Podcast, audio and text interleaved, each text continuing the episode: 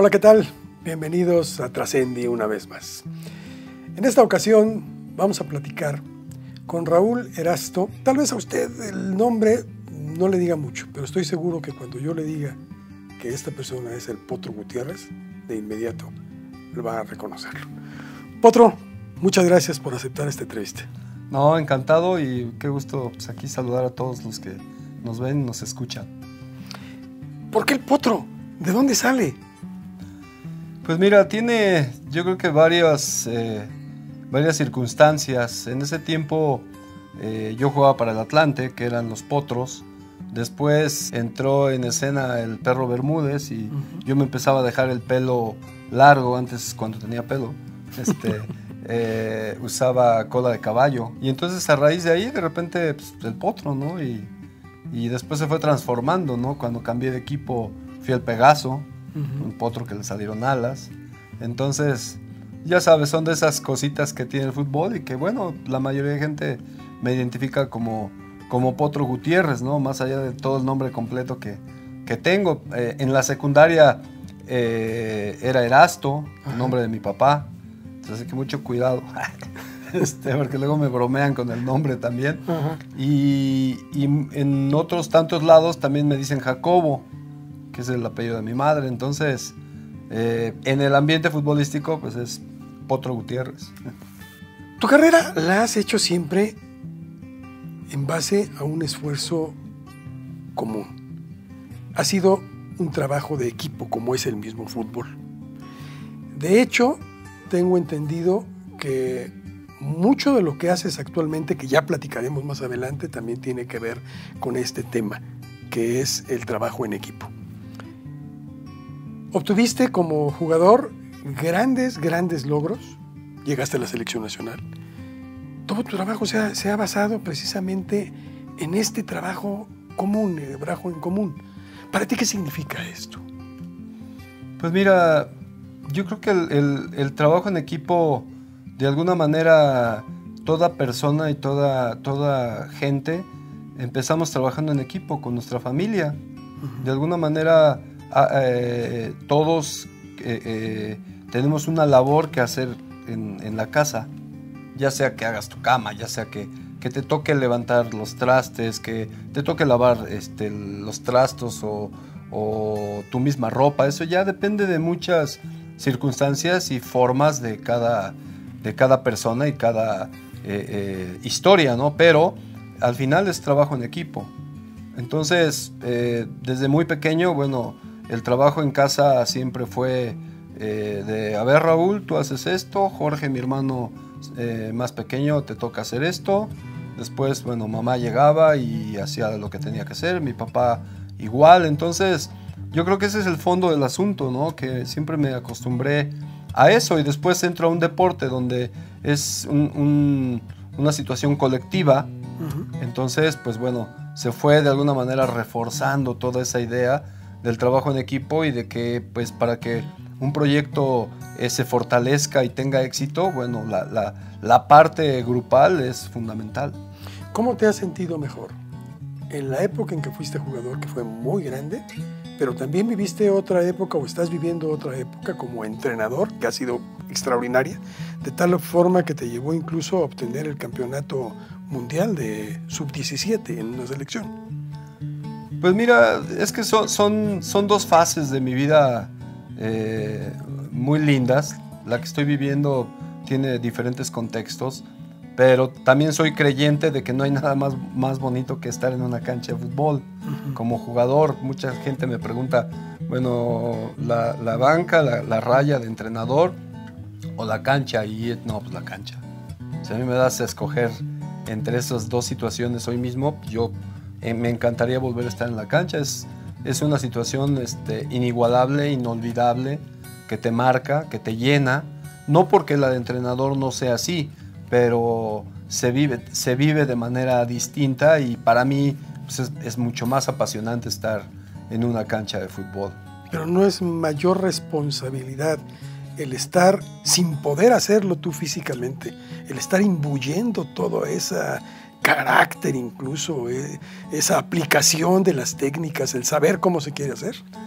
No, bueno, por eso te digo, pero, pero aún así, con toda esa, esto que mencionas, eh, uno se queda con el juego, ¿no? Que creo que esa es la parte medular, ¿no? Bueno, empiezas jugando, después se vuelve un, deporte profesional, pero el juego siempre está implícito, ¿no? Y, yo creo que eh, eh, la gente que, está en el lugar correcto, haciendo lo que más le gusta, entiende un poco este concepto, ¿no? Que bueno, pues pueden pasar muchas cosas, y, pero si te gusta el fútbol, el básquet, o te gusta eh, ser camarógrafo, o si te gusta ser entrevistador o licenciado, eso es lo que más disfrutas. Ejerciendo precisamente Exactamente, sí. lo que naciste. Sí, digo, después viene esta otra parte, que es la de ser entrenador, que también te llena y te llena desde otro punto de vista. Eh, son otro tipo de responsabilidades, es otro tipo de, de gestión, que es lo principal de un entrenador y, y también te va llenando porque al final es, eh, no es tan directo, ¿no? Cuando eres jugador te vuelves parte de un resultado directo, ¿no? Lo que puedas o no puedas hacer es una labor de equipo, como dijimos al principio, pero te vuelves como, eh, como un, participante activo. Eh, cuando estás de entrenador, sí, estás ahí en la raya, estás dirigiendo, entrenaste y demás, pero yo creo que esa es la pequeña diferencia, ¿no?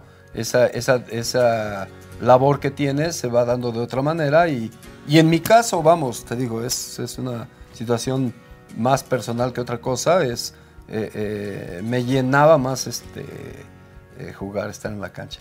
Pero no te desagrada de ninguna manera ahora el papel que te toca jugar. No, no, claro que no, no, es otra fase, es, es un reto siempre reinventarte para, para para cada situación, para cada equipo que tienes, ¿no? Cada equipo tiene una gestión distinta. No es lo mismo dirigir un sub-17 que dirigir una primera división o una selección nacional mayor o una selección sub-23. Entonces ahí es donde radica yo creo que el, éxito de, los entrenadores, ¿no? En adoptar esa faceta, esa, ese disfraz, yo le digo, de gestión para para ese tipo de personas que ahora estás este, lidereando? Te hago esta pregunta porque, bueno, tú tienes un carácter muy especial, has sido un, símbolo incluso para tus equipos en los que has participado. Siempre has dado el 100% y, y supongo que ahora en, esta, en este momento de tu vida quieres imbuir eso precisamente en otras personas. Eso se llama trascender. Yo no sé si tú tengas un concepto adicional a este trascender. ¿Para ti qué significa este hecho? Pues mira, realmente nunca, nunca lo había puesto en ese contexto de como trascender, ¿no? Simplemente uno, yo creo que algo muy parecido es como dejar huella, ¿no?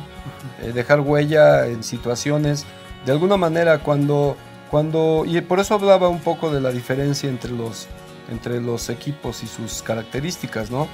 Cuando estás en un equipo de formación, creo que tu responsabilidad es distinta, no solamente la deportiva, sino también dejarle algo más a esos muchachos que, que, se están desarrollando, que están encontrando sus caminos, que a veces buscan alguien en quien este, proyectarse, que todo el mundo lo hacemos y creo que es una buena situación, ¿no? Ver a alguien de éxito tratar de ser un poco como él hasta que tu misma personalidad va encontrando esa ruta individual y, te conviertas también en una, persona eh, de éxito, pero con tus características. Pero siempre hay un mentor, ¿no? Hay alguien que, que admirabas y que veías y que decías, ah, mira, esto me encantaría, ¿no? Y vas adoptando.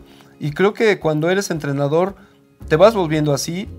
Tuve la fortuna de tener entrenadores fantásticos a lo largo de mi carrera y vas agarrando las cositas más importantes, ¿no? Y yo creo que esa parte que, de alguna manera eh, te sirvió a ti, pues tratas de, transformarla y entregársela a nuevas generaciones, porque igual tú le puedes decir algo a una nueva generación y, se te puede quedar viendo, ¿no? Y no te entienda. Entonces, hoy creo que la responsabilidad del entrenador de un equipo eh, que estás formando es pasar esas voces de éxito. Yo, yo esos refranes que hay en, en México, esas frases fantásticas que, que, muchos autores eh, han escrito a lo largo de, de la historia del mundo, para mí son voces de éxito, ¿no? Las tomas y las tratas de replicar, se las tratas de poner a eh, ejemplificar a diferentes generaciones para que ellos mismos vean, dicen, ah, bueno, esta me queda, esta no. Y, en, un, en, un, deporte como es el fútbol, hay, hay situaciones como de esfuerzo, de persistencia, de, trabajo en equipo, que, que se tienen que estar mencionando permanentemente. Fundamentalmente tú te has dedicado a trabajar mucho con jóvenes. ¿Por qué? Pues porque también siempre he dicho, ¿no? Que cada entrenador tiene diferentes rutas y de alguna forma a mí eh, se me acomodó eh, esta ruta de, estar con equipos juveniles, ¿no? Eh, inicialmente tuve, estuve en la UPAEP de, entrenador este, universitario, después estuve en la división de ascenso con jugadores profesionales, en la segunda división, que son más jóvenes, pero también con un punto de vista profesional. Y después llegué a selecciones, ¿no? Que, que me dieron un equipo juvenil que trabajar. Y pues bueno, uno, como siempre digo, bueno, si me hubieran dado la selección mayor, la idea hubiera sido la misma, ¿no? Potenciar ese equipo y buscar que fuera campeón en los torneos que, que, que le tocaran participar. Entonces, eh, realmente ha sido muy circunstancial eh, mi relación eh, profesional con los equipos juveniles. ¿Tú crees que en México realmente se trabaja o estamos acostumbrados a trabajar en equipo o más bien la, psicología del mexicano está hecha como para ser más individual? Yo creo que, que está muy dividida esa situación. Hay mucha gente en México en muchos ámbitos que, está por, ah, que sabe los resultados del trabajo en equipo y los trata de replicar. Y, pero también hay otra, otra tanta gente que, que solamente piensa en sí mismo y pues bueno, son formas, ¿no? Y tú lo ves, ¿no? En el, en el diario, o sea, ayer veníamos en la calle y, y un señor eh, se, se atravesó, se atravesó la avenida. Entonces él lo único que quería era pasar pero no, no se da cuenta que, que primero no iba a pasar a ningún lado porque había mucho tráfico para donde iba. Y el ponerse ahí lo único que iba a causar era un caos en la avenida contraria. Entonces, ese tipo de pensamientos, además de que es falta de sentido común, es falta de pensar este, en la demás gente. Y creo que ese es el acento que, hay, que, que, que tiene mucha gente en México y que es el que también de alguna manera hay que cambiar. Tú contribuyes mucho a ello, tú eres incluso ahora conferencista y hablas mucho de estos temas. Sí, claro, mira, yo también a lo largo de la experiencia eh, soy un convencido de que el deporte, también el deporte como tal, tiene muchas bases eh, como cualquier empresa, bases de planeación, bases de organización, bases de plantearse eh, objetivos con qué gente trabajas, cómo motivar a esa gente, cómo transformar a esa gente para que sea más productiva. Digo, al final eh, eh, la parte administrativa es tan importante en el fútbol que si esa parte administrativa no funciona bien, el equipo deportivamente hablando no va a funcionar bien. Entonces, eh, eso ha, abierto un, marco de oportunidad para poder pues, platicar sobre estas cosas un poco mezcladas, ¿no? Entre, entre cuando tienes éxito y los porqués, cuando tienes fracasos y los porqués, y, y tratar de proyectárselos a, a, empresas que a lo mejor no son necesariamente deportivas. Has tenido mucho éxito en todo lo que has emprendido. En este momento, ¿cómo te encuentras? Eh, me encuentro bien, sin duda, eh, como hablábamos hace un ratito, ¿no? Eh, lo que más te llena es, es ser entrenador y estar dirigiendo. Pero esta carrera es así y de repente hay espacios en los que no, no tienes todavía esa posibilidad. Te preparas, sigues estudiando, sigues viendo las nuevas metodologías, ves el fútbol de todos lados. Hoy, hoy la facilidad que te da este, la modernidad de ver partidos de Japón, de Indonesia, de donde sea, de ver estilos de juego, de ver eh, eh, metodologías en línea, de poder viajar también. Entonces, te digo, te vas preparando para que en cuanto esté esa oportunidad para lo que más te gusta, estés listo. ¿Estás casado con hacerlo forzosamente en México? No, No, pero también, mira, también hay, hay de esas este, falsas creencias que yo digo, de que dicen, no, es que el, el entrenador, el jugador eh, debe de sufrir y debe de, ir a otro lado para fortalecerse y demás. Sí, o sea, sí creo que, el mexicano es valiente y le, gusta salir, pero también el mexicano eh, no puede regalar su trabajo. O sea, no puedes ir por dos pesos a Centroamérica y tampoco puedes ir por tres pesos a, este, a Europa. O sea, entonces creo que, esa situación está de alguna manera desenfocada porque pues, también en, cualquier ámbito el saber cuesta. Entonces, resulta que tú sabes y entonces no se te valora desde ese punto de vista, entonces tampoco eh, eh, eh, se trata de ir a sufrir lo que no tienes necesidad de sufrir. Entonces yo creo que más allá de eso, sí creo que, que, muchas veces el entrenador y, y, jugadores hay ciertos momentos, y eso ya es de cada experiencia, que sí tienen que aventurarse, ¿no? Pero más aventurarse a tener éxito que a sufrir, ¿me entiendes? Porque no necesariamente tiene que estar ligada la palabra sufrir con tener éxito. Todo esto te ha llevado a ser un líder. ¿Tú te consideras como tal? Pues mira, también soy creyente de que las circunstancias te van direccionando, ¿no? De repente cuando eras jugador, tú llegas a un equipo y, lo empiezas a analizar y empiezas a ver cuáles son esas, quién te liderea, ¿no?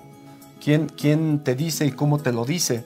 Y si tú no encuentras esa persona idónea, pues hay veces que tienes que convertirte en esa persona y, en esa medida pues vas creciendo, eh, te vas convirtiendo en una voz más importante para, para ese grupo de personas y, la circunstancia te va poniendo siempre en, esos lugares.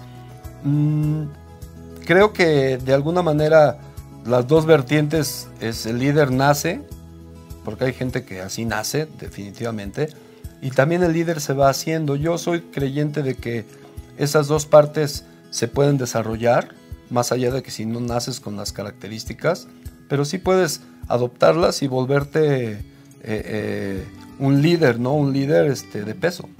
¿Tú fuiste, naciste o te fuiste formando? Yo creo que pues, mi temperamento y carácter me fueron formando para, para eso. Porque también creo que, que se tiene que tener una pizca de, temperamento distinto para, eh, para ciertas cosas, ¿no? Y, uno, digo, hoy tengo una niña de 5 años que me lo recuerda cada vez que la veo, cada vez que se pone a discutir conmigo, que, hay que enseñarla a, direccionarse, ¿no? Y, tú ves que tiene tu mismo carácter, tu mismo temperamento, y dices, bueno, entonces ahora tenemos la oportunidad de, de replicar de mejor manera a lo mejor lo que tú fuiste, ¿no? Y, ese crecimiento, como tú decías, de que si me hice, yo creo que, las circunstancias que me fueron pasando durante mi vida me fueron dando simplemente pues, las herramientas, ¿no? Para, para fortalecer a veces esa voz. Yo, yo era de los que decía en la cancha, o sea, no te grito porque me crea líder, te grito porque estoy corriendo, porque estoy haciendo mi esfuerzo y eso me da derecho a exigirte a ti lo mismo. Claro. No necesariamente porque yo sea el capitán, ¿me entiendes? Sino porque yo estoy aportando y me estoy aportando al mil por ciento y es lo menos que espero de ti, del que está junto a mí. Pero eso llevándolo incluso a la sociedad creo que es algo muy importante, porque hay gente que también no tiene las características de nacimiento como para llegar a triunfar y sin embargo con esto que tú dices se puede llegar a triunfar. Todo es cuestión del esfuerzo. Sí, seguro. Yo creo que al final la excelencia eh, es un hábito. ¿No? El, hacer repetidamente un buen hábito, te y si tú te vas a la, eh, al, al, Vox Populi, pues, ¿no? decían que la práctica es el maestro. Entonces, eh, yo creo que esa parte, si tú empiezas a cambiar tus hábitos, puedes tener excelencia. Y si tus hábitos van desde pararte y poner las cosas en su lugar en tu, propio, en tu propia recámara hasta en tu trabajo. ¿no? Cada, adoptar buenas eh, actitudes, eh, tener eh, buenas costumbres a la hora de, de, hacer tu trabajo, sea el que sea. Entonces, yo creo que todo eso te puede ir convirtiendo en una persona diferente y si las circunstancias se dan, en un posible líder. ¿Tú qué prefieres como entrenador? Sé que el talento es importante, pero tener exclusivamente talento o tener una persona que a lo mejor no llega a ser tan talentosa, pero que tiene mucha disposición. Mira, yo creo que el talento es algo innato, ¿no? Pero el talento sin trabajo eh, se queda al 50%. Entonces, yo creo que una labor, la labor de un líder es, por ejemplo, en fútbol, mucha gente, y, y, hoy el fútbol actual, por ejemplo, no permite que el jugador talentoso se pare en la cancha. Hoy el esfuerzo ya es prácticamente el mismo, si no es un hombre menos, aunque sea el más talentoso. Y también es, hay circunstancias de equipos que, que, que, este, que, que son la excepción, ¿no? Tú ves hoy un Messi y quizá Messi no te va a dar todo ese esfuerzo que tú quisieras a la defensiva, pero cuando tiene la pelota te cumple otras funciones que, que de alguna manera compensan. Pero un equipo como Barcelona no puede tener dos Messi no le alcanzaría para competir contra otros equipos de su nivel. Entonces lo ves a, Messi en su selección nacional. Cuando no hay un conjunto que respalde a Messi en la manera de juego, pues Messi como individualidad, por mucho talento que tiene, no funciona como uno lo, ve habitualmente en Barcelona. Entonces creo que, que, que en todos ámbitos pasa de alguna manera lo mismo, ¿no? Ese talento es un plus que tú tienes, pero es un plus que se tiene que seguir trabajando permanentemente para mantenerlo o mejorarlo. ¿Algún día soñaste tú de joven el llegar a alcanzar los éxitos que tuviste o que sigues teniendo? No, yo creo que, bueno, nunca te lo planteas. Cuando eres muy joven, desde que quieres ser astronauta, eh, no sé, yo veía a mi papá y yo quería ser como mi papá y, y ser mesero y, y ayudarle y demás, ¿no? Después, eh, eh, mi historia como parte del deporte, pues tú te vas dando cuenta de tu, de tu potencial, porque así me pasó a mí desde muy pequeño. Empiezas a darte cuenta que puedes hacer mejor ciertas cosas. En el fútbol, bueno, empiezas a ver cómo te escogen, ¿no? Siempre quieren que estés en sus equipos. Eh, empiezas a ver que le pegas fuerte a la pelota. y bueno, vas desarrollándote de esa manera hasta que dices, oye, bueno, pues, si soy bueno en el fútbol, eh, ¿por qué no dedicarme al fútbol? ¿no? Y pues a mí eso me pasó cuando iba a entrar a la, eh, en la parte de la secundaria y por ahí, ¿no? Y yo quería jugar fútbol después de terminar la secundaria y mis papás me dijeron, no, te vas a estudiar y hazle como quieras. Entonces, pues le hice como quise. Pero también terminé mi carrera de profesor, que eso pues, lo agradezco a mis padres infinitamente porque sin duda el, estar preparado académicamente es un plus para, por lo menos para los deportistas, eso es lo que pienso. Eres profesor normalista, ¿verdad? Sí, normalista. Muy bien. ¿Eso también te ha servido como para ahora en esta etapa de tu vida poder tener la metodología para poder aplicarla con las generaciones? Sí, yo digo, haciendo así como que un análisis sobre esa, ese impacto que tienen mi escuela, por así decirlo, en lo que hago actualmente, yo creo que tiene que ver con también con cómo se dio, ¿ves? Porque eh, nosotros estuvimos en el viejo plan de estudios. Eh, salías de la secundaria, entrabas cuatro años a la normal y ya eres maestro. Pero si tú lo pones así enfrente y dices, bueno, sí, a los 15 años yo era un joven, un adolescente que le estaban enseñando a enseñar. O sea, entonces dentro de ese desarrollo propio, pues te vas enseñando a, buscar la mejor manera, ¿no? La mejor didáctica, como, como decíamos en ese tiempo, para enseñar.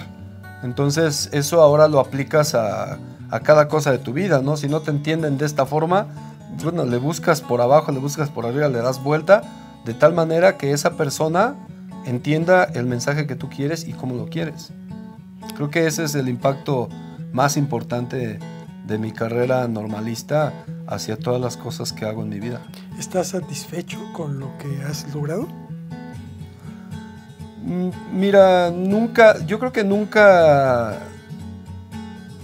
terminas de estar satisfecho, ¿no? Bueno, una persona como un servidor que siempre quiere algo más, eh, nunca se conforma, estás contento, a lo mejor creo que la palabra eh, eh, correcta sería estás tranquilo, porque bueno, cada cosa con la que le has puesto el corazón te ha dado buenos resultados, ¿no? Y, y, como decía Miguel Mejía Barón, ¿no? O sea, es, somos privilegiados la gente que hemos estado dentro del fútbol y que por, capacidad, por parte de fortuna, porque también soy creyente de eso, que, que sí es capacidad y que sí es éxito, pero esas dos cosas siempre van de la mano de cierta fortuna para que sucedan. Eh, es un privilegio ser este, futbolista, haber sido futbolista profesional y ser entrenador hoy profesional es un privilegio, ¿no? Después ya salió la frase que, que un servidor tiene, ¿no? Que bendito fútbol, que hasta guapo te ven. Entonces, este, es también una realidad. Mucho éxito, mucho éxito en todo lo que emprendas. Gracias, Potro. No, no, muchas gracias y encantado de esta charla. Muchas gracias, gracias. Pues esto fue Trascende. Gracias por estar con nosotros.